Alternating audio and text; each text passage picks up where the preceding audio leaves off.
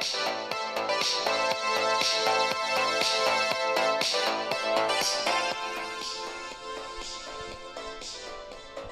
迎收听第四十四集的国光热炒店，我是来自 NYU 的黄毛丫头。Hello，我是西方教授。哎，汪汪丫头好，大家好。哎，哇，又过了这个过一个礼拜，这个礼拜真的是我觉得是很奇妙的，很奇妙一周哦。因为我们我们这边，你知道我们这边经历了很特很特殊的事情吗？哦，你是说那个圈台大断电？对对，其实很一开始大家、哦、那真的很惨。很惨，一开始大家以为是对岸要攻打来了，所以说我们已经被断电了这样的哦，因为好像他那个电电厂突然就是冒冒烟，它不不能算爆炸是不是？算可能算爆炸这样，但我我也不想误导听众，因为它是在高雄的一个新达电港，但是听说好像跟台南龙崎龙崎有一个电厂，然后好像有一些关联这样的，但我但我这个也不能误导大家，反正就是现在还在。找说到底是怎么样的人为疏失？因为因为因为蔡总统已经是定已经说了，他昨天去那个新达电厂巡视的时候，他就说这是人为疏失嘛，只是怎么样疏失法，我们不是很确定那个那个情况。那龙龙崎就是我之前之前带领师母去那个啊那个龙崎那个天空祭那个地方，然后原来原来那个地方有一个电厂，它其实也是蛮重要一个供应这个我们台湾电力的一个地，就应该是中南部哦中南部电力的一个地方。嗯，会不会是游客不小心弄到啊？哦、去那个踩到去那个空山鸡？对啊，没有啦，应该是不可。我觉得应该可能，也许是内部内部有什么运作上的一些错误，所以导致发生这种大大规模的这种断电。那、啊、其实老实说，那天我会知道大家断电，是因为那天我也断电啊。我在我人在纽约，我也断电。我那天我那天就是因为我还，因为我都是睡前看新闻嘛，所以我就是没有没有。啊，follow，马上 follow 到台湾断电的时候，是差不多就是在准备洗澡的时候，然后那边就洗完澡，然后就吹头发，就是我所做的事情都跟我平常一模一样，嗯、完全没有任何的改变，嗯、我很确定，就是对，然后我就在那边吹我头发，然后在我把我的那个吹风机按掉，就关掉的那一刹那，我房间整个啪全部大断电，大停电，哦，就只有我房间哦，我觉得超恐怖的，然后。然后我就觉得，哎，是怎样？是我就很怕，是不是保险丝烧断了？对。就是什么？对。然后我就就很担心。然后后来我当然就去找那个总电源嘛。然后把一打开，果然我的房间的那个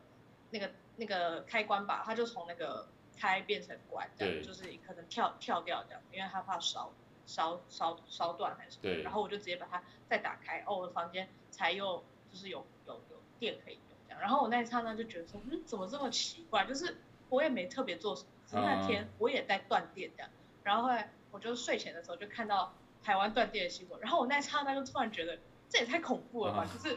这什么量子纠缠吗？就是对就是对，就完全不关我的事情，我也不可能有这个呃这个时空背景要去断电，但是呢，我同时就是跟台湾的各位一样，经历了呃一小段时间的断电，当然当然我知道大家经历的时间比我长太多了，可能就是长达好几个小时这样，所以真的是蛮痛。对，哎，没有电真的会慌哎，会，而且很无聊。然后，哎，不过你刚刚讲到那个，你那个你那个吹风机那个，其实我发现老外很少用吹风机，我不知道为什么。所以他有可能他电力设计上面他没有设想到有人会用吹风机，因为你是瞬间，你是瞬间要吹风机加热那个那个热风，真的，我我我你，我不知道你有没有那个认识的国外朋友，你去问他们，他们有没有用吹风机，他们都是让它自然干。我在国外那么久，真的很少人用吹风机，所以我觉得这个是蛮妙的。他们 可能不怕头痛嘛，我不不懂，他就是不不会像我们用吹风机这样那个习惯。所以我在想，啊、这样我没有办法理解，因为因为因为我觉得、嗯、我不知道哎，是不是亚洲人都觉得吹头发很重要，就是就就就我们没有办法让我们的头这样对冷冷的这样干在那边，我会觉得我受不了。对，我也没办法躺床啊，就是如果如果就是我。头是湿的，我也不想躺在枕头上，也不想躺在我的床上，就是想要赶快把它吹干。对，不过这这可以问一下，所以搞不好因为这样它的设设计啊，还有你说还有你那个电锅，所以你在煮煮饭的时候它又跳电了。这个倒没有，这个倒没有。哎，但我有听说，呃，吹风机本身的那个。耗电量真的是蛮大的哦，瞬间的那个耗电。因为我说在吹的时候，我有时候会闻到一些烧焦味。哦，你你是你那一台的问题，可能也是。有可能。哦，它里面有一些东西烧掉，这样，但是那也不会啊，Panasonic 哎，哎，这样这样讲，然后会不会有在夜配？哦，Panasonic 不会。哦，那不错啊，它那个是不错的啊，对啊。对啊，负离子哎。对啊。对啊，不知道是真还是假，觉得很不好哈。对啊。那那不错，对啊。啊，你刚刚讲到那个停电，我觉得，因为我我那一天是星期四上课。然后呢，星期四我早上要上课，然后他就突然停电嘛啊！但是我们我我一开始以为是社科院停电，我们这个社科院，哦、然后所以呃呃，可是又很妙的是呢，它停电之后呢，过了几秒钟，我办公室的三盏灯里面有一盏灯又突然自己亮起来，所以它的它的路线它的电线线路是可见它是不一样的啊，反正就是有有一有一个灯从头到尾就一直亮着哦。就是停电的期间，它从因为我是从早上八九点停到下午两三点，因为在南部嘛。然后呢，后来早上我要上课怎么办？我还是得下去。哎，然后我去下去的时候，我发现那个电梯可以坐哎。但我那时候没有想那么多，应该应该停电不应该坐电梯，其实应该是这样。对啊，你被卡在里面，你真的完蛋。对，但是我实在不想要走下去，所以我就坐电梯，然后就到了一楼。可是后来我我下完课要要回。办公室的时候，那个电梯就被封住了。他说那个停电不能坐电梯，好，所以反正我就已经那个下来了。然后去课堂上的时候，就发现真的，因为因为我们现在其实都没有人在用写黑板的，其实，所以说你就要要 PPT，PPT 要用电脑嘛，你要有投影片。那同学不看投影，同学不看投影片，他根本没办法上课。老师没有投影片也没办法教课，所以就有这个窘境这样。但是我不是我不是我不是偷懒，而是我刚好那个投影片里面这一周一开始，那个我们就有关于那个呃一些呃欧洲的政治的一些影片，我要跟大家就是介绍那个乌克兰跟俄罗斯的那个东西哈，那个历史的东西，就有一小段那个是要影音的，所以说我不可能影音啊，所以我不可能自己表演嘛，所以说就是我必须要我必须要放那个东西给人家看，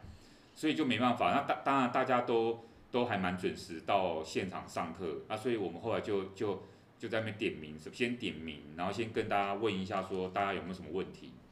其实你也知道，同学就是你问他有没有问题，通常他们都没问题。没有。对，然后我我就跟同学讲说，啊，没关系啊，你们都没有问题，都没有人都没有回都没有人回复我，我觉得是蛮正常的，因为我进来成大这几年。上课都没有人回应我，啊，所以你们不是，你们不是第一届，你们不是第一届，而且我有时候怀疑，习惯了，对，我有时候怀疑你们有看到旁边的同学吗？所以我怎么觉得，我怎么觉得这个教室是满的，没有声音，你知道吗？我就在跟同学讲这个事情，其实也不是笑话啊，但是，哎，我讲完之后，同学默默的笑了一下，就想说，哇，这个老师是什么意思呢？是在讽刺他们还是什么吗？我不知道哈，但是的确啊，我。就是停电的时候啊都没有声音，所以我最后真的忍不住，我就跟同学讲说，大家不要这样，想个话题提一下，我们来聊一下，不然你要我怎么办？我在那边很很干呢，就是我们在等，我们我们想说等，比如说我说，呃，我们等助教怎么样回来弄好东西，我然后如果那时候因为那时候要签名嘛，所以要花一点时间，所以如果那时候还没有电的话，那我们就下课啦，就真的要下课这样。那这段时间总是有一个空白尴尬的时间，大家要不要聊一下？要聊天，对，没有没有人要聊天，好尴尬哦。所以 What happened 呢？到底发生什么事情？对，你们、哦、你们在、哎、外国学生就很爱聊天，然后哦，你们在那边连连那种进教室，老师只是在那边 set 电脑，都可以跟老师聊，就说啊、oh, I love your hair，然后老师就说啊、oh, Thank you，哎就是拜拜拜，我去哪里看什么之类的，就讲一些五味博哎。你们那个是一个女性老师吧？女生老师。对啊，女生老师，但是跟他聊天的是个男。哦，刚刚聊天男生的。对。啊，还是其实你觉得问题是出在我身上？其实大家还是觉得我比较有个距离感，所以说。我倒我觉得倒也不是，因为我就没有看过我班上的中国同学跟我们老师聊天。哦。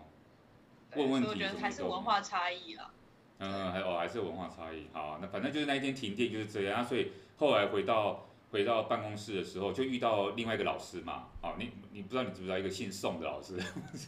哦，认识认识。我们就在厕所里面遇到，他就说：“哦，这他就开始在批评了，这搞什么啊？怎么没有电了？怎么连家都回不去？因为他家里那个是都要用电开门，还是还有那个，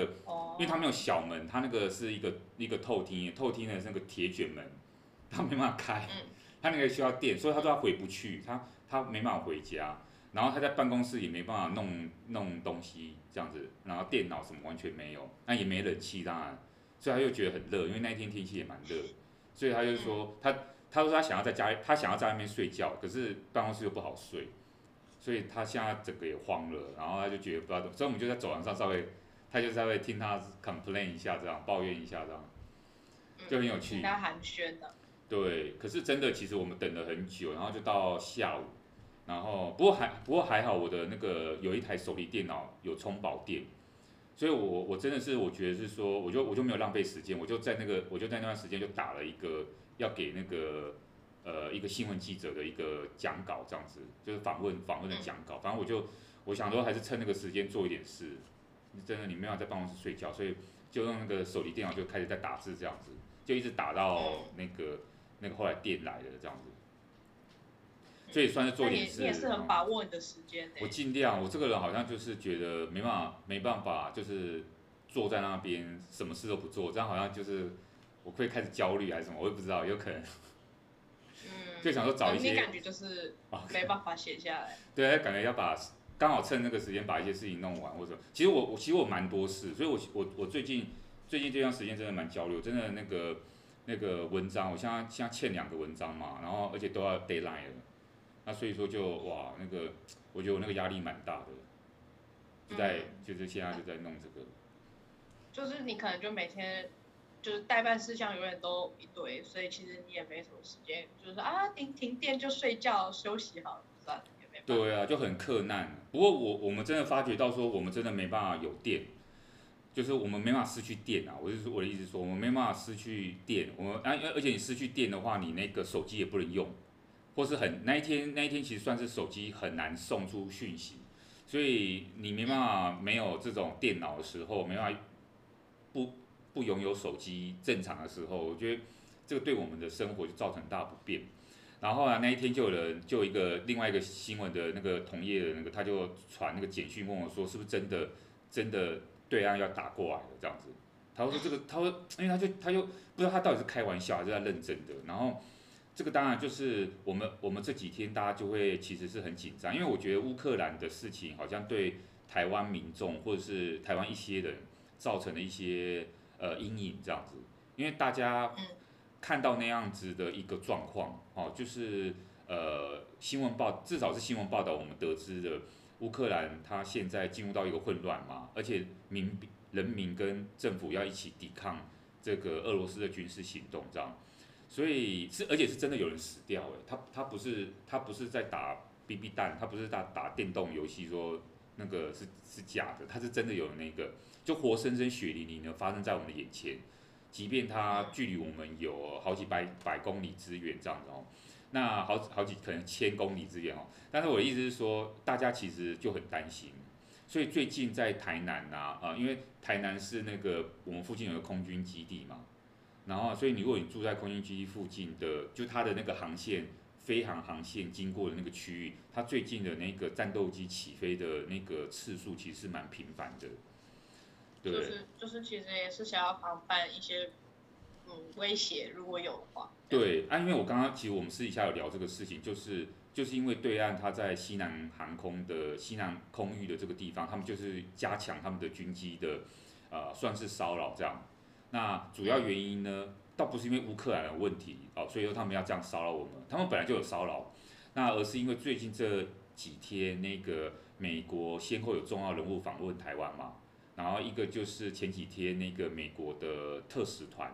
啊，他们派了几个人，呃，虽然都是前任的官员，但是大概有一些政治目的要来，好，所以他跟我们的蔡总统啊这些人就是有一些会议这样。然后呢，昨天是美国前国务卿庞佩奥他来演讲，好，他大概今天下午会走。那所以说先后有一些重要的人物来，呃，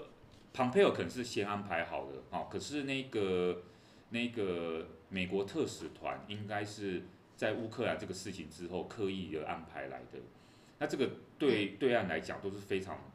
呃不乐见的事情啊。那当然他们不乐见，不代表我们就不要做啊。只是因为他们不乐见，所以说他们就也增加了，我觉得他们增加，他们增加了一些对我们的威胁，这样的哈，他们有有有有释放出很多的讯息，那特别是昨天那个这个庞佩尔他在演讲的时候，他还说那个呃美国应该尽早承认台湾是一个主权独立的国家，这个当这个当然就这个当然他是在卸任的时候，对，很敏感，那但他当然卸任的时候他才。他才敢讲这种话啊，所以，所以我觉得对岸对岸是很不高兴这个事情的。那这个就会反过来让我们台湾民众会觉得，是不是真的两岸开打是非常有可能的？而且如果两岸开打的话要怎么办？比如说我们准备好了嘛，我们有办法像一般人，像那个乌克兰的这些民众，他就拿起枪来，或是挖壕沟吗？或是怎么样？他怎么样去对抗这个对岸呢？我们光是用个电没有用，没有电，我们都已经。不知道怎么怎么办的，对不对吼？那更不用讲，如果真的到时候他们派出所谓的特别军事团来，他们有特特战的人来的话，那哇，那特战的人我不知道哎，他如果先从台南呢，台南那个这个呃，等于是我们从台南，他我觉得他因为台南那个地方适合登陆嘛，如果他先从台南那个地方先登陆的话，怎么办？这个。嗯我们是首当首当其冲，我说我觉得，我觉得有点惨，台南台南人感觉就是会傻傻待在那边。我想说太恐怖了吧，现在是状况，他们连那种基础那种基础什么武器都没有，就是一群平民，这样也太惨。对对，所以说啊，可是你问题是你打仗的时候怎么去区分你的那个炸弹不要炸到平民，或者是，但他可能第一步不是先派人员来，他可能是先用轰炸，有可能，哦，先用飞弹轰炸，那飞弹哪哪会这么精准？就是说，一定、嗯、一定不会炸到平民啊，只炸到这个军事人员，这个或者军事基地，这个他没办法这样控制嘛。嗯，对，所以我不知道我们是不是想太多了哈，但是我觉得大家好像因为这个问题有有有有这样一个恐慌，就光是一个停电的这个小事情哦，就好像延伸到我觉得大家觉得接下来不知道怎么办。我觉得大家。其实，其实我觉得台湾发生，呃，对于很多发生在我们周边的事情都会蛮有感的。像，呃，香港反送中的时候，大家也是有集体恐慌啊，就是有一种好像突然觉得未来会不会昨日香港，明日台湾，就是会有很恐怖的那种，嗯，想法，就会觉得自己很担心自己也遭受到类似的威胁。我觉得像乌克兰这次的事件也是让大家会意识到说，其实当如果真的。就是如果真的有一方他也不顾一切代价，他就是要怎么样？其实我们真的没有什么办法去抵挡这种武力的威胁。对对对，就是可能我还准备不够哇！这个我不知道我们现在剩多少时间可以准备，万一万一有这个最糟的情况发生的话哦。那所以说那个我们我们今天的新闻呢，其实我我觉得我们今天的新闻内，我为大家安排新闻内容呢。呃，我们有一段最后一段呢，我们还是会稍微回到乌克兰事情来讲哦，因为它这个问题还在燃烧。只是呢，我想说，呃，也让大家转移一下注意力啊，不要一直就是好像只就是国际新闻目前发生不是只有对，也不是只有这个新闻这样哦。所以说我一开始先帮大家准备了一个比较软性的新闻啊，然后呢，第二则我们会讲到韩国的大选，然后呢。最后呢，才会提到这个乌克兰，我想要特别针对北约东扩的问题，来去跟大家再做一个讨论哈。那在这个跟大家讲这个新闻之前呢，哎，有一个另外一个插播的这个小新闻要跟大家呃说明一下，就是我们之前有跟大家讲说那个呃，我有去录一个古都电台的节目，叫做三百六十行说了算的这个节目哈，它的调频是 FM 一零二点五，好，是一个很优质的节目这样哈。那他的他访问很多的人，然后其中有一集我去就是，呃，他等于就是介绍我们这个这个行业啊，这个学术界教授这个职业这样哈。那他确定播放的时间是，因为我们是预预先录的哈，他所以他确定播放的时间是三月六号的下午六点到七点，好，三月六号，嗯，三月六号下午六点到七点哈，在这个古都电台，台湾时间，对，台湾时间，台湾时间三月六号好下午，那。他之后也会在 Podcast 啊，或是就是 Apple Podcast 或是 Spotify 这些平台，好，各各种平台，他们会剪接好，好变成那个也是可以 Podcast 的收听的节目这样。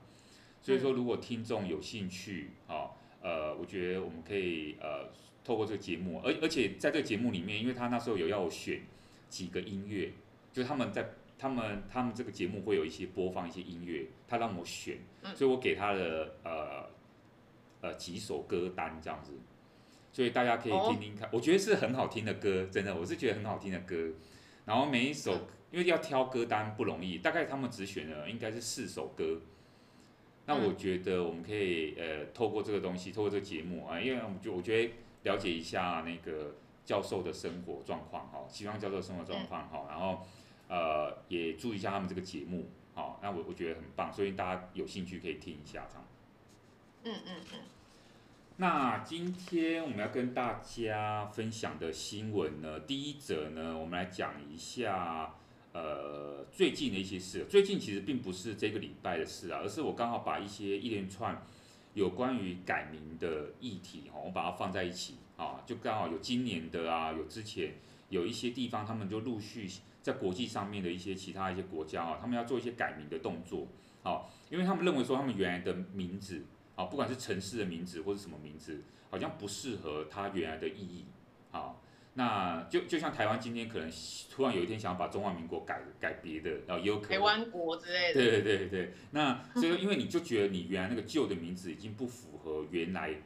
呃，或者不不符合现在啊，你旧的名字不符合现在的实际情况。那首先第一个例子就是说泰国曼谷啊，我不知道大家知不知道说泰国的曼谷首都曼谷，他们打算要改名的。你有听过这个？你有听过消息吗？啊？因为呢，一样就像我刚刚讲，他们觉得说他原来那个曼谷那个名字，哈，曼谷那个名字它叫做，因为它是改英文名字，好，这个这个例子，曼谷是改 Bangkok 这个英文名字，那它是在这个呃二月十五号的时候呢，好，今年二月十五号的时候呢，内阁会议通过提案，决定把曼谷的官方英文名称改为天使之城。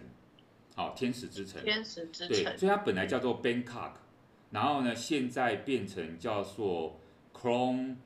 呃，叫做什么 Krong Thep Maha Nakhon，就是宫铁马哈纳空。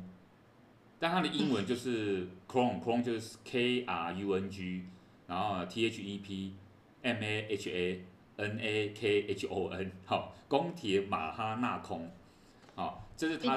蛮蛮长的，蛮长的哦，他破了吉尼斯世界纪录，真的哦，因为他这个很少有首首都的名字改那么长，因为本来就叫 Bangkok，然后现在要改名了这样。那他为什么要这样改呢？因为他认为说这个新的名称，啊，中文翻译叫做天空之城，这个名称呢，才可以真正体现泰国首都的价值这样哦。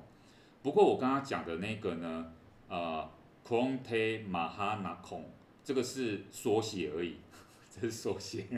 哦，这是缩写，这是缩写。好，它完整的名称，谢谢。它完整的名称是呢，我念给大家听一下哦，也是有点长。嗯。我们把它翻译成中文叫做“天使之城，宏伟之城，永恒的宝石之城，永不可摧之城，世界上赋予九个宝石的宏伟首都，充满着巍峨皇宫，天神化身国王的住所，一座因陀罗给予。呃，皮斯奴建立的城市，啊，这是它的全名，这样子。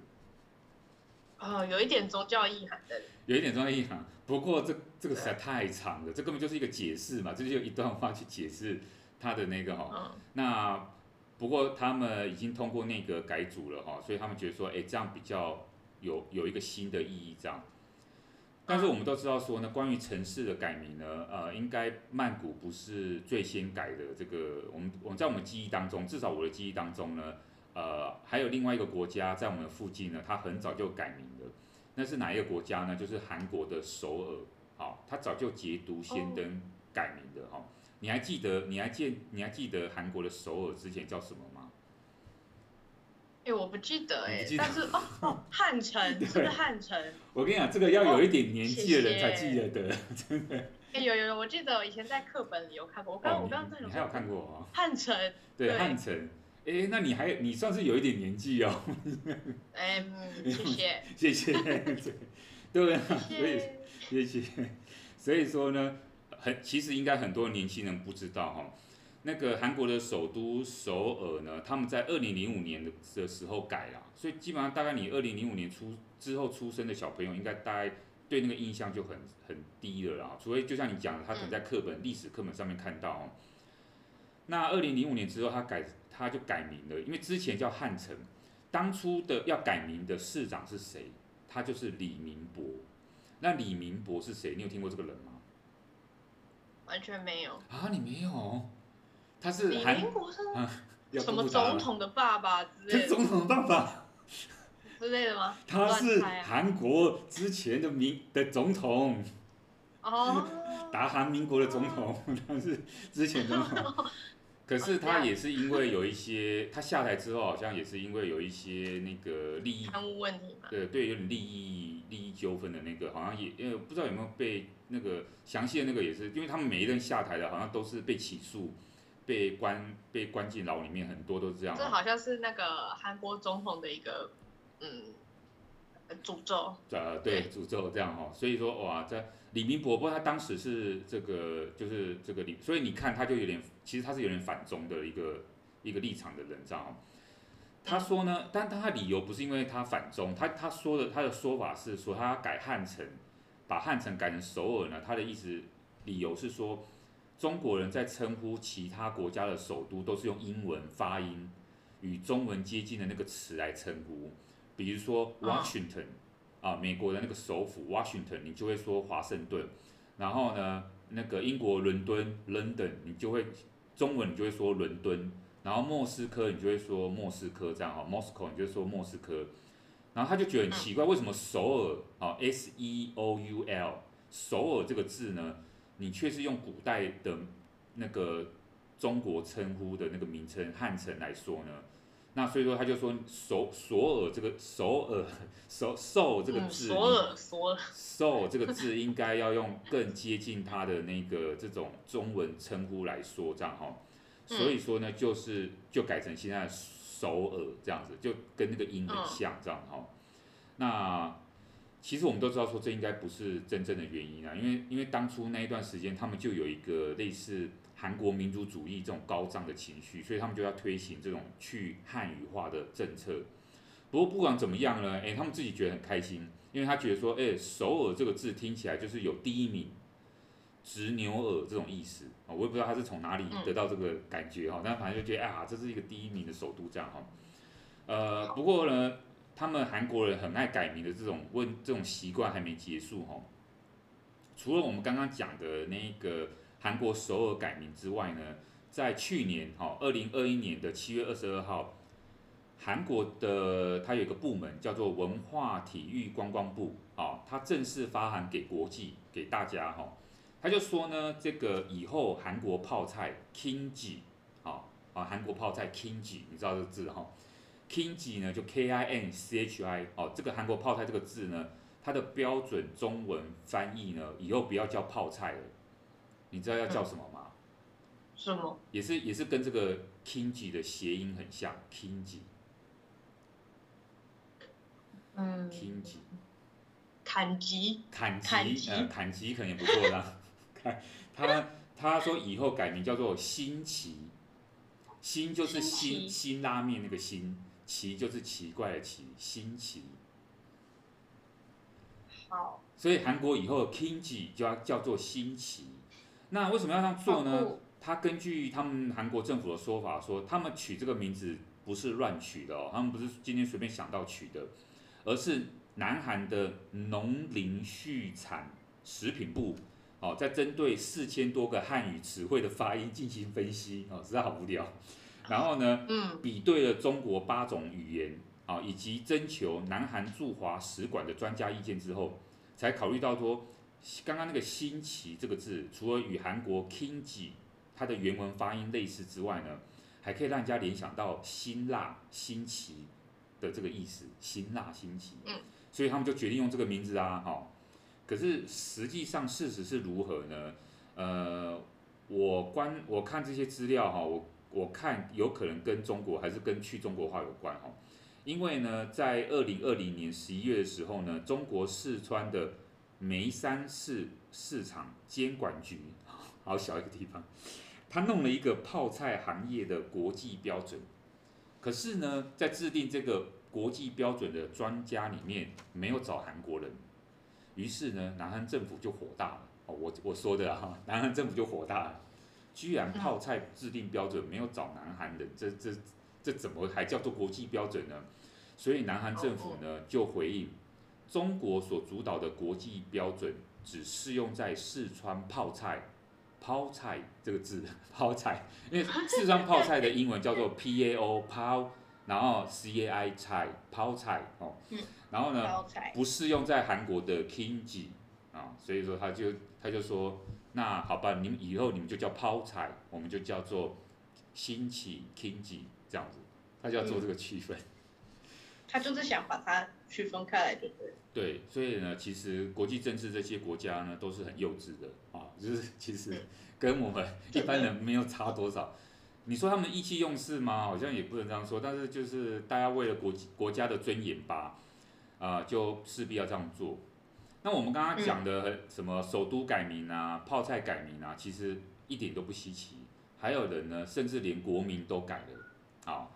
很有名的一个例子就是土耳其。好，土耳其呢，它在今年，好，今年初的时候呢，正式向联合国提出申请，要把原来官方的英文名字 Turkey，T U R K E Y 这个字哦，Turkey 改改名了，好，改成叫做呃 Turkey，Turkey，呃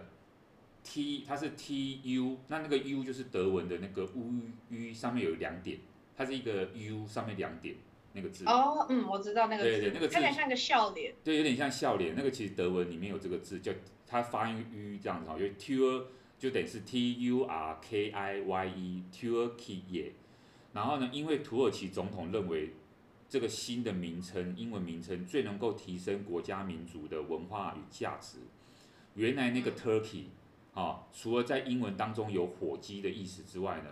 其实也有失败的作品。或者是笨蛋、傻瓜的意思存在，所以呢，土耳其人一直被这个困扰着。他不希望别人用这种嘲笑的方式来称呼他们的国民，这样哈。而且本来土耳其呢，他在建国之后呢，他本来他其实是一开始建国之后，他有一点就是沿用了西方人很早对于土耳其的称呼啊哈。因为西方人、欧洲人长期以来呢，甚至在至少在鄂鄂图曼帝国时期哈。就是用这个 Turkey 去称呼他们这个国家哈，可是呢，这个这个字呢，有一点轻蔑的意思。其实对对于他们那个文化里面来讲，他觉得这是欧洲人呃轻蔑的一种说法。哦，对于对于土耳其，就是我们刚刚讲到说有那种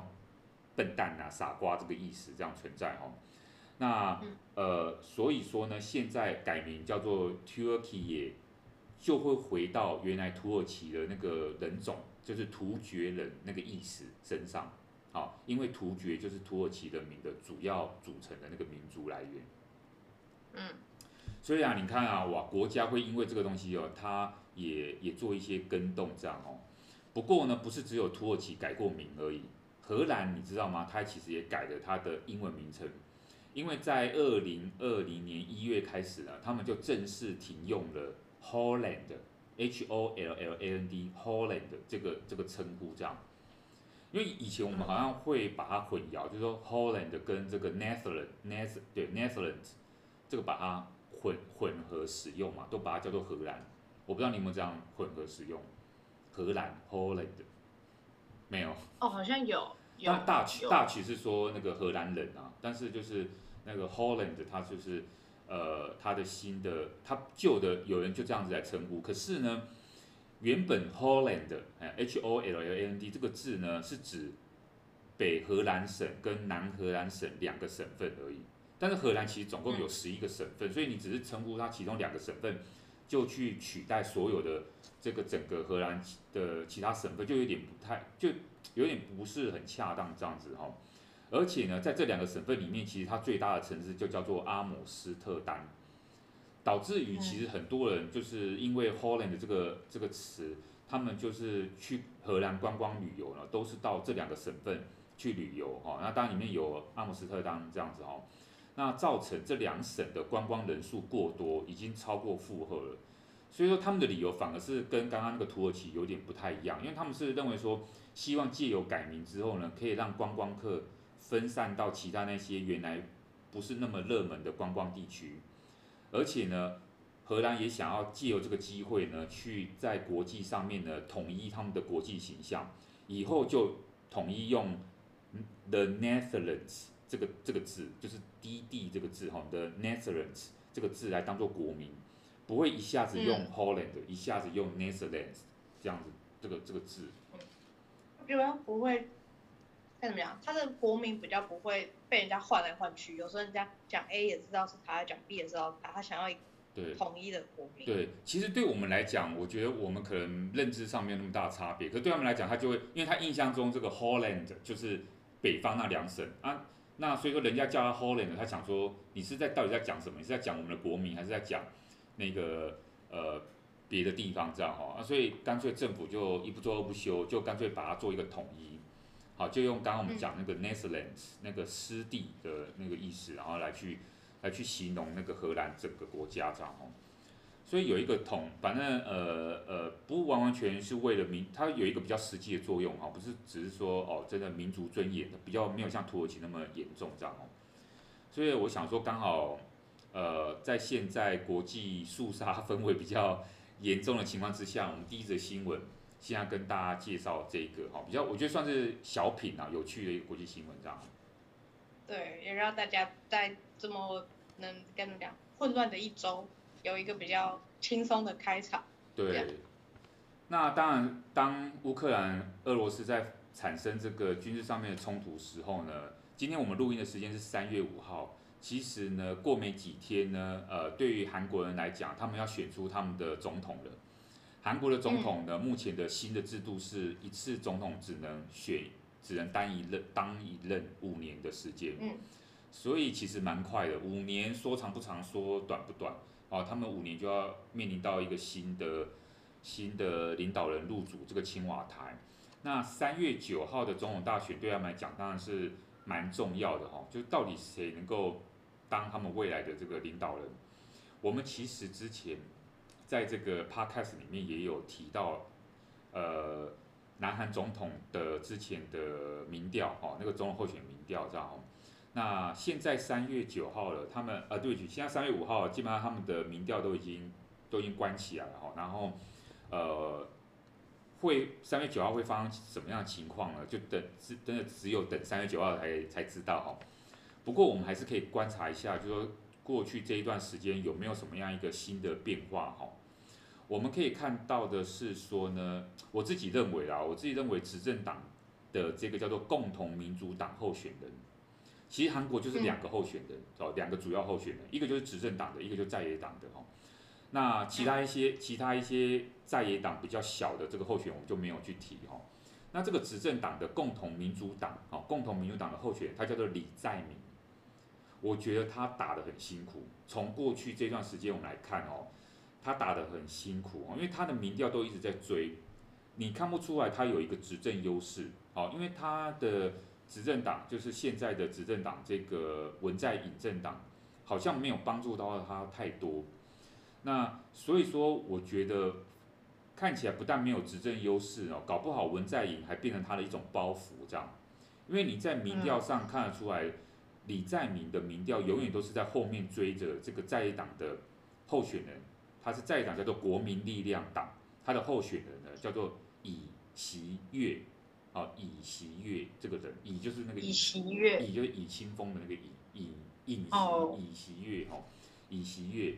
那在最近的最新的民调里面，发现到说，尹锡悦虽然说他们很接近，但是尹锡悦大概是获得百分之四十七的支持度。那呃，执政党的这个李在明是百分之四十一，但是不一定啊，这样不同民调它会高高起伏。可是你就会发现到说，基本上就是紧咬着，就是大家大概大家都差不多。那可能有一些隐性选民，我们不知道哦。至少民调上面我们发现是，呃误，有时候都是在误差范围里面，所以可能今天只要突然发生选举之前发生了一个什么事情，有可能呃某一个候选人就会翻盘，哦，这个是非常有可能的哦。那我我去看他的那个民调，除了看他那个呃整体民调之外，我还看这个两个人到底在不同年龄层上面支持度有没有差别。这样，我们发现到说呢，李在明基本上在不同年龄层呢，几乎都输以喜悦，所以他只有好像四十到五十岁那个阶层是赢的，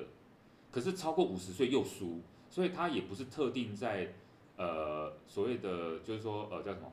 资深的这些人里面，他会受支持，也不是。那年轻人也不喜欢他，也没有支持他那么高啦，也不是说不喜欢他，就是支持度相对没那么高。所以说，看起来各个年龄层他都输输这个尹锡悦哈。那最近发生的一个新闻是呢，民调排名第三的另外一个在野党候选人，他叫做安哲秀。那他呢？和这个在野党的尹锡悦，也是也就是这个民调第一名的这个候选人达成的共识，他们决定呢要宣布合作，而且他们背后的这两个政党呢，在野党呢也会在大选之后立即合并，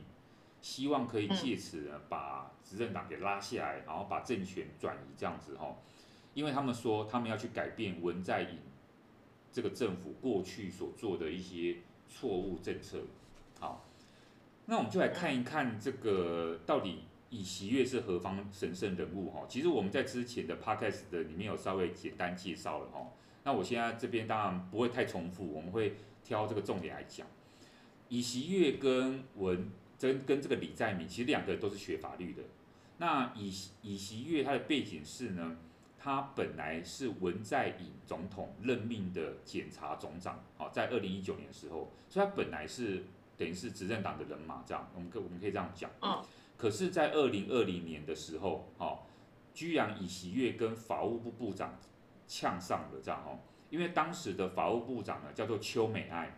他呢主张要去这个呃做这个所谓的检察改革任务，这样哦，撤换掉了不少检方的高层，然后呢，所以说这，就变成跟当时的这个检察总长。尹锡悦呢，就会针对一些呃检查体系的这个角色啊，还有他们的指挥权调度的问题呢，就产生了言辞上面的冲突，其实就是意见不合哈。那没有想到当时的总统文在寅他是支持法务部部长邱美爱的，他认为邱美爱很有决断力，是在做改革这样哈。也因此哈，邱美爱呢，他还提出了对于尹锡悦的一个惩处。啊，他就弄一个委员会，然后要惩处尹锡悦，觉得说当初的尹锡悦呢，他违反了政治中立，涉嫌对法官呢非法稽查，还有其他不当的言行，这样哦。结果哇，这个尹这个这个尹锡悦就被这个委员会呢，呃呃判定要惩处，文在寅呢还批准了这个惩处，把这个尹锡悦呢停职两个月处分。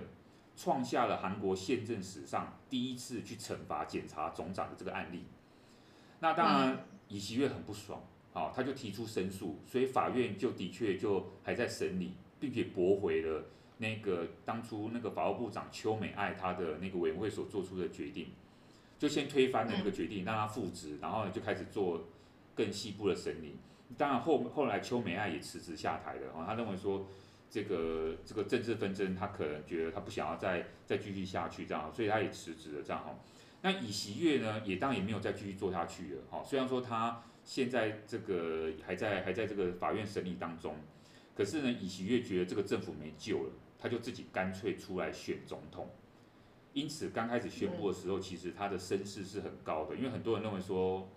我不知道啊，因为法务部部长在做改革，可是可能也有很多人认为说。那个尹锡悦的这种抗拒是有道理的，这样哦啊，所以诶，刚开始支持度其实是蛮高的哦。嗯。另外一个候选人李在明，好，他也是学法律的，他是所谓的人权律师，可是呢，他后来去当这个城南市的市长，在当市长的时候呢，他很顺利的解决财政赤字，所以说呢，被很多人认为说他是一个很有魄力、很有执行力的人。一开始的形象其实也很不错哈，这样哈，那诶，所以说他也是，其实一开始这两个都不错啦，说实在，刚开始都有很，呃，各自有各自的支持的人马，可是呢，他们有一个共通的问题，就是呢，他们的爱妻哦都爆出了丑闻，哦，他们的爱妻哦，然后呢，结果没有想到替这一次的选举呢产生很多变数，比如说呢，我们刚刚讲那个形象很好、支持度很高的那个在野党的尹锡悦，他的爱妻叫做金建熙，在这个选举过程当中呢，就不断的被发觉说他有学历假造的问题，比如说呢，本来他只是某一个代课的讲师。结果呢，到别的地方他就去谎称说自己是什么副教授，好，然后呢，他还去打算贿赂记者，哦，然后呢，哎，结果他的对话，他跟记者对话还被录音起来公开了，就证明他有要去贿赂记者，去想办法去支持他先生嘛，这样哈，写一些不实报道，比如这样哈，然后呢，显示说他有在干涉丈夫的选举哈，最后他还出来道歉哦，最后他是有出来道歉，这这新闻其实闹很大这样哦。那那个我们刚刚讲那个执政党的这个李在明，他的爱妻也好不到哪去哈，他就被披露说呢，丈夫在担任这个城南市长的时候，多次使唤公务人员做自己的事情，用公家车，然后呢还用公家的法人信用卡啊去报自己的账，目前呢就是出来道歉呢，然后呢也被检方调查当中这样。嗯，好惨哦，我们两个都不太不太。就感觉都很该怎么讲啊，很那种很多丑闻那种感觉。所以之前那个他们就在说，南韩这次的选举哦，真的就是一个挖粪、挖粪啊啊挖粪丢粪的选举。好像 对，从那个两个烂苹果选一个比较不烂。对啊，所以说刚开始都形象很好，可是选举这个过程当中，你就知道，我们觉得我们台湾人最熟悉这种东西嘛，因为各个阵营他一定会想尽方法去挖对方的一些那个，从他身边的人开始下手。所以说，其实很多人不想要出来选举，就是这样，因为很多事情不需要给大家来做品头论足，不管有没有有没有错，或是有没有什么样的事情，可是你总是不希望，因为我觉得事情会被扭曲呀、啊。等你被扭曲之后也，也你也很难，因为选举完了就结束了，那你很难再恢复你原来的那个事实的真相。对，就是可能你选个举没选中的是你幸运，啊没选中，你就是被爆出来这件事情，也足以让你身败名。对，你就你就选上了，你就去青瓦台；选不上了，你就去监狱里面哈。就是你有不同的地方可以去啊，所以呃，这个是蛮激烈的。而且你看他们的民调那么接近，其实呃，我觉得李在明应该是很希望能够赶快赶快，就是有没有一个比较关键性的事件能够出来啊，然后击垮对方啊。当然当然，这个这个尹锡悦当然也希望能够一直保持他自己一些些微的领先哈。所以我觉得我们可能三月九号，说不定下一周就有一个选举结果了哈。我们三月九号他们选举，我们大家可以去观察一下哈。其实韩国人现在目前应该大家都很关心这个问题哈。那最后大家可以关注一下韩国的选举的状况。对，那最后一则呢，我们就回到我们现在还没有结束的这个俄罗斯跟乌克兰的问题上面哈。呃，在这一周，我们上一次录完音之后的没几天呢，二二八的时候，好，二二八的时候，当大家都还在放假，哈，台湾在放假的时候呢，乌克兰的总统呢，泽伦斯基，好，在二二八这一天呢，正式向欧盟申请要加入成为一员的。那后来呢，这个俄国南边的乔治亚共和国呢，也在三月二号提出申请，好，就是他们先后提出申请。其实呢，大家可能会觉得说这个很奇怪，你们现在不是正在打仗吗？那你怎么还有心情要加入欧盟？这样 就是，嗯，就你应该好专心打仗啊，然后你这你还在提出这个申请哦。那另一方面，可能也有人会认为说，那既然俄罗斯普丁不希望乌克兰加入北约哦这个军事组织，那么乌克兰加入欧盟总该没有关系的吧？哈，那我觉得，当然从国际关系的角度来讲呢，这两件事情。加不加入欧盟跟加不加入北约，这当然是有关系的东西，这样哦。因为加入欧盟跟加入北约其实是没有两样的。我觉得对俄罗斯来讲，好，那所以对乌克兰来讲，我我北约不能加入，是不是？我加入欧盟总该可以的吧？啊，它也是另外一种保障。其实他也是这样想，他希望把这些中西欧国家拉进来打这场仗，其实这样。所以我如果可以顺利加入欧盟的话。你这个整个欧盟就会被我拉起来，哈，总共有二十七个成员国。代表欧盟都站在我这边。对，那我觉得在这个选举过程，呃，对不起，在这个战争过程当中呢，各种的招数都应该要应用出来。我们我们其实我们现在看到最多就是认知战的问题，因为有各种不同的消息从乌克兰传出来，对不对哈？啊，乌克兰又击又又击毁了什么哪一架俄罗斯的飞机，又击毙了俄罗斯的什么将领，然后俄罗斯也说他们也攻下什么东西。其实这个某种程度就是一个认知战，到底是不是真的讯息，假的讯息不重要，我们就是要想办法让对方啊，就是我们就是有可能是那个叫什么呃混淆对方的视听，或是让他们知道说他们并没有占优势等等之类的哦。那现在我觉得那个泽伦斯基这一招也算是其中一个招数，然后希望借由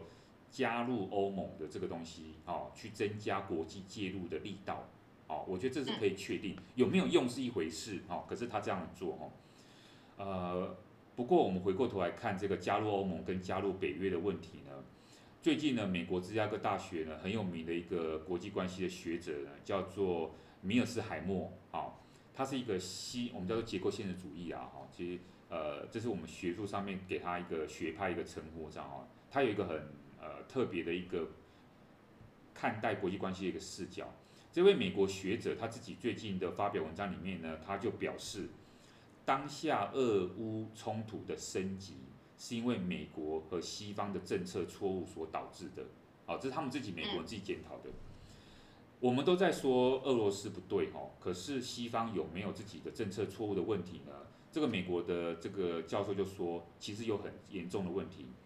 包括什么呢？包括对于俄罗斯的轻蔑，觉得不需要理他们啊。从过去这段时间以来哈，于是呢，在冷战结束刚结束之后呢，克林顿政府呢就忙着开始倡导北约的东扩，这个时候的。政府官员其实还有国际关系学者，其实大家对这个东西是有辩论的。什么辩论？就是北约到底要不要东扩，或者说北约东扩到底对于西方国家好不好？他们其实是有个辩论的哈。那这呃有一些这个呃自由派哈，或者说支持这个北约东扩的人呢，他们都认为说呢，呃，从根本上面来说呢，呃。他们是希望借由北约东扩呢，去把整个欧亚大陆变成西欧的这个范围这样，所以说会认为说北约东扩呢是可以提供中欧那些大国一定的安全感，也可以吓阻俄罗斯的威胁。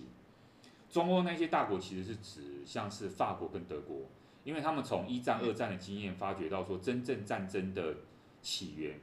其实是从德国啊，从这个德法之间的问题啊，从这些。呃，中欧这些国家的纷争开始，他们认为那个才是重点哦。那所以说，他觉得说，我要满足他们的安全感，这是第一优先。那第二个就是说我这样做呢，也可以吓阻，他认为啊，可以吓阻俄罗斯的威胁，因为我我把北约一直往东边、东边这样移，这样哦，说不定俄罗斯看到就会害怕哦。可是大多数反对北约扩充的人，北约东扩的人呢，他们都会认为说。俄罗斯是一个正在衰落的大国，人口老化严重，经济结构也很单一。你过度的把这个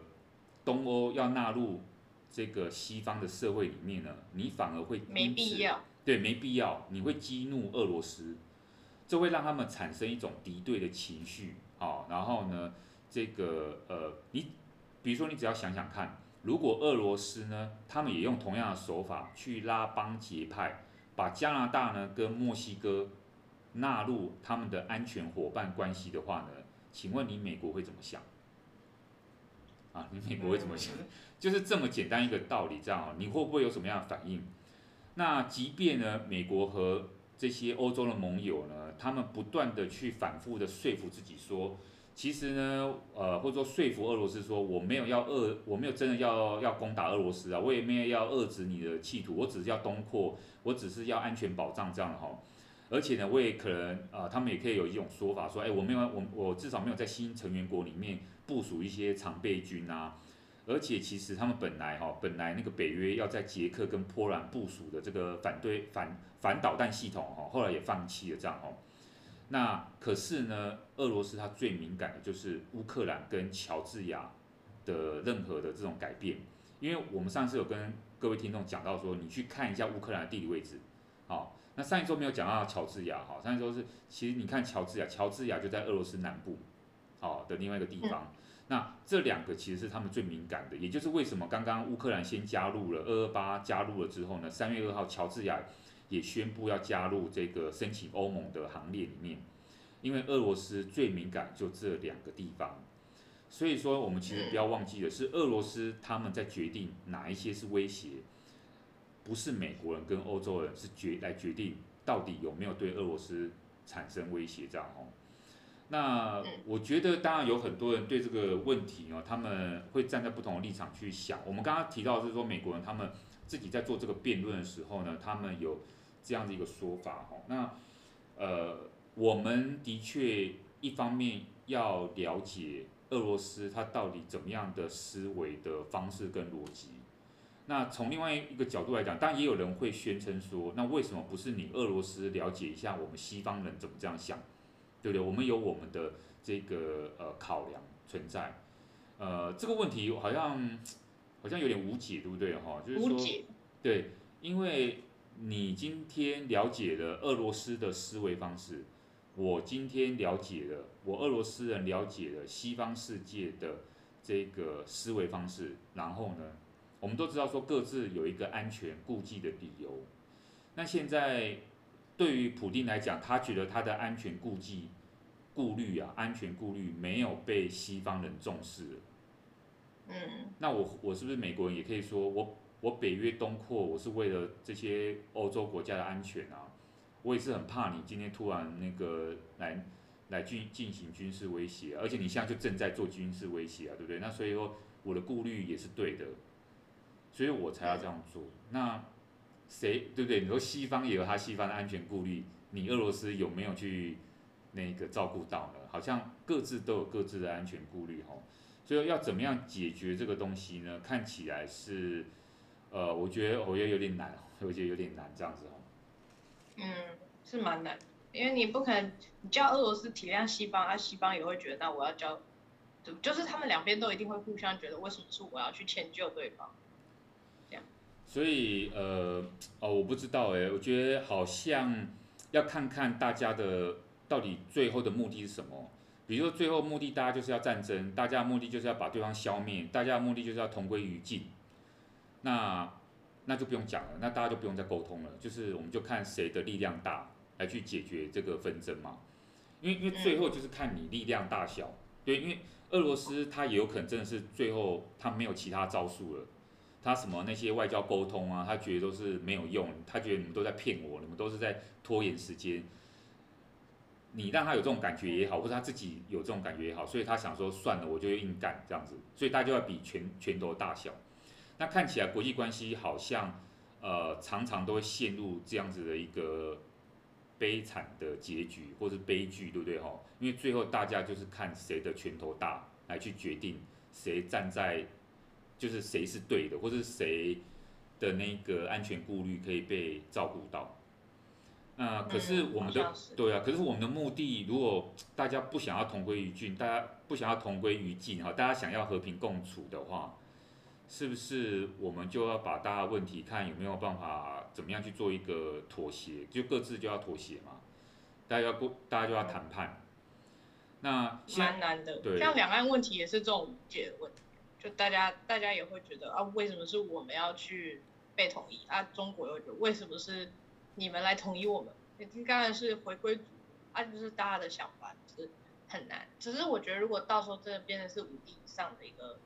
问题的话，那当然台湾这边也是会是弱势的一方，就像现在的乌克兰一样。所以我觉得有时候也蛮难的。我觉得国际关系很奇怪，有时候是大家都不想要战争，可是结局往往都会走向战争。哦，用这个方法来结束，嗯，对。对对，啊，大家都会说什么二战会学到教训啊，什么，呃，所以我们要尽量不要，我们要克制自己的武力啊，要怎么样怎么样。可是其实我觉得有时候好像。人们也会健忘嘛，就会觉得说，自己不是活在那个年代，就会觉得啊，看不到战争带来的那些问题，然后可能也会觉得呃国际关系很很很难解决的时候，那还不如就用武力解决。就是如果再冲动一点的话，所以我觉得有时候好像蛮难的，就是有时候你你你也不想要战争，可是你就是会看到有些地方就是他是最终还是走向战争，然后而且是那种一一触即发，然后真的是你完全没有办法去预测说哦，他们这下一次会是什么时候啊？什么时候会有大规大规模的攻击啊？什么时候才会有一个终结的一天？所以我觉得有时候也是蛮让人难过。我记得我昨天在听，有听到一个新闻，好像是在广播上面听到哈，我不确定消息来源是什么，他就说那个应该是俄罗斯那边说，呃，在国内他最近通过一个立法，就是谁在那边讲说是俄罗斯入侵乌克兰，或者是俄罗斯发动战争，就要呃处罚啊，就要判刑这样子。所以你不，他说这个是假消息、假讯息，所以说对他们来讲，他没有发动战争。他没有入侵乌克兰哦，所以他 就是他在观念上面就说，好吧，那那个我们现在国际法上面不容许一个国家对另外个国家发动战争，或是这种所谓边界上面这种领土的这种侵扰的这个问题。好，那我就说我没有发动战争，我就是派维和部队或什么。对，那我们我所以说我们我们之前国内台湾国内在讨论这个问题，就是说如果今天对岸也用同样的理由呢？因为他今天就是要对你怎么样的话，其实他可以有各种，他可以想到各种合理的理由去解释，他没有入侵，他不是发动战争，他可以是维护呃区域稳定啊啊，比如说台湾里面还是有一些人支持要统一啊，诶，那这些人他要去保护他们啊，可不可以？他可不可以去保护他们？救同胞。对啊，里面还是有一些中国人啊，他能不能去救这一些人呢？可以啊，如果他用这种理由的话。你你怎么样？你尽管你可以是说用国际法说，哎，没有，你这国际法不符合那个。那他说我没有啊，我没有违反这个国际法，我没有违反国际法。你可以说他就是睁眼说瞎话，但是那怎么样？你要怎么阻止？你你你要用什么方式来阻止他呢？大家谴责人人都会啊，但是你要真的有一个中央集权的一个一个武力来去裁制这些国家，对。所以有人说，到底对，有人说到底，现在这些西方国家对于俄罗斯的制裁有没有用？哦，大家在讲这个部分，因为我们看到那个他们的整个金融体系啊，整个算我们看起来好像是崩溃了，好像整个那个。但是呢，如果各位听众还记得的话，二零一四年的克里米亚战争之后呢，等于是呃俄罗斯就啊、呃、把这个乌克兰变成是他们一部分。那时候国际的制裁远比现在的制裁还惨烈。那对于俄罗斯人来讲，他们都撑过来了，所以现在的制裁对他们来讲没有比当初严重。那你觉得他们还他们会觉得现在的制裁有用吗？没有。哦，呃，所以我觉得好像我们我们各自双方都应该改变这个思维啊，因为就是你到底目的是什么？哦，你到底想怎么样嘛？你到底呃想要达到一个什么样的结果？哦，这个我觉得可能看大家怎么样做一个改变。啊，不然的话，我觉得历史的悲剧好像还是会被这些理论家预测成功，他就是永远都在重复重同样的这个悲剧哦，只是那个武器使用方式或是那个惨烈可能不太一样。越来越惨烈。对啊，有可能越来越惨烈啊，呃，结果人人没有越来越讲理啊，然后大家并没有真的从历史上学到教训。哦，我这个这个其实很悲哀。那这样我们读这些国关历史、国际关系历史有什么用呢？哦，那大家好像就只有我们这些学者啊在汲取历史的教训，可是这些领导人他们并没有。嗯，对。可是他们也往往会觉得说啊，你读你读这些理论，你又不一定有治国的能力。嗯。他们就是有时候就是有往往懂得这些道理的人，他不一定是站在高位的那群人。我就觉得有时候也很难啊，就是对，对，像川普，我相信他应该没有。什么国际关系，或是什么历史啊？对，他可能有读过财务报表，对，但是他没有读过，我没有读过这些呃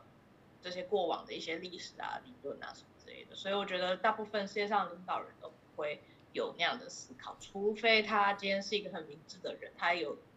这样的一个思维去想要跟别人沟通，尽量以和平的方式达成一个好的协议，避免战争。不然我觉得有时候一触即发也是国际关系中很蛮常见的一种状况。所以你看我，对，我觉得我们的听众当中，说不定就存在着我们未来的领导人。谁知道我们有年轻时代，我还是希望这个未导未来的领导人要有点人文素养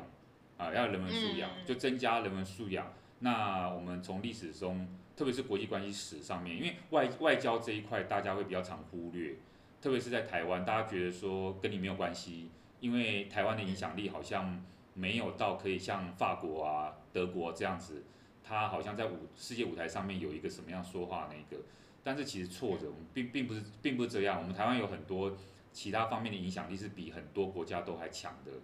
那所以说，我们从这个国际关系的了解，我们也知道说其他国家在做什么，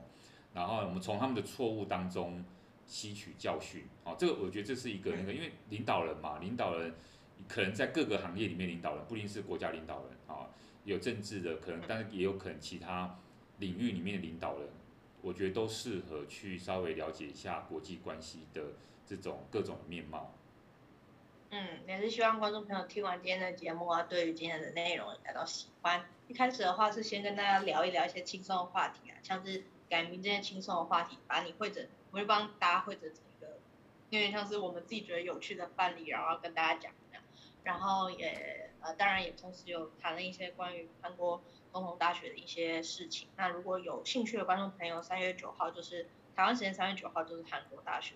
那也希望。呃，观众朋友有兴趣的话，可以再对这个议题做更深入的一个 follow。如果你对就是临近我们这么近的韩国有有兴趣的话，也可以去了解一下他们的政治形态，或者是他们的一些政治氛围等等。我觉得这也是一个培养国际观的一个好方式。那当然就是哎，乌克兰的问题也是持续的在发生中嘛。那如果真的事后还有一个更大的一个呃，就是一个 update 的话，我们会再跟大家更新，然后呃。关于今天北约东扩这个问题做一个探讨，也希望就是对这个议题有兴趣的朋友，就是也觉得哎这个内容有对到你的胃口，让你觉得好像对于国际知识又更增长一点。对，那今天因为时间关系，我们也差不多要结束这一集的节目喽。那同样的也是在一样的结果，就是祝福大家就是在防疫期间还是要照顾好自己的身体健康，然后也祝福大家不要再停电。对，对，我知道大家很需要电，我懂那种没有电的感觉。就之前在台湾还没有出国前，曾经有一次停电吧，我觉得，所以就就真的真的真的是觉得说没有用电的时候，真的是没水还好，没电真的很惨。对，对，所以就祝福大家年年有电，然后呢，啊、在疫情期间呢都健康顺利。对，那第四十集的国关热冷片就差不多在这边告一个段落喽。那我跟老师呢也在这边跟大家说拜拜喽，拜拜。